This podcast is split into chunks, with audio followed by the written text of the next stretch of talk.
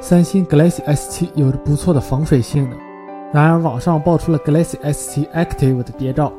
机身还有 ATIT 的 logo，应该着重加强了防水、防摔之类的特性。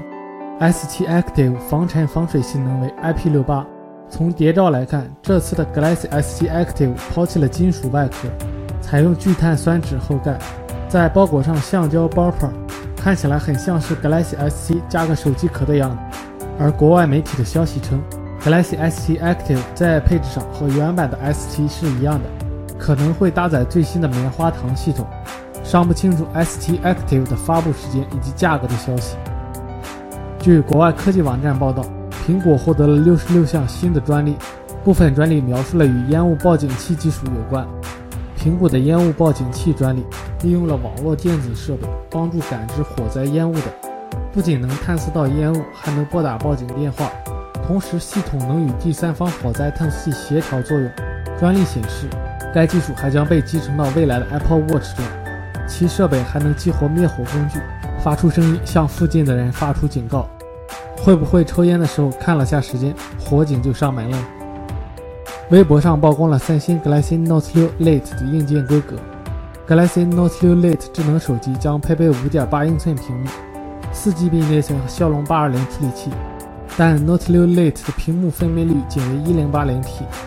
Galaxy Note 6系列的产品发布日期尚未确定，按三星的惯例，将会在今年下半年推出。距离三六零手机 N4 发布会还有两天，而京东提前上线了三六零手机 N4 的产品专页，标注的价格为一千两百九十九元。根据工信部的信息显示，三六零手机 N4 采用五点五英寸一零八零 P 显示屏，二点五 D 弧面玻璃，搭载联发科 Helio X 二零事后处理器，采用四 GB RAM 加三十二 GB ROM 的组合，八百万像素前置摄像头加一千三百万像素主摄像头。三千毫安时的电池容量，机身采用了聚碳酸酯材质，摄像头还有一个红色的外圈，下方提供指纹识别模块。三六零微博还透露，三六零手机 S 将会提供指纹识别功能，特别是在使用场景上会做一些文章。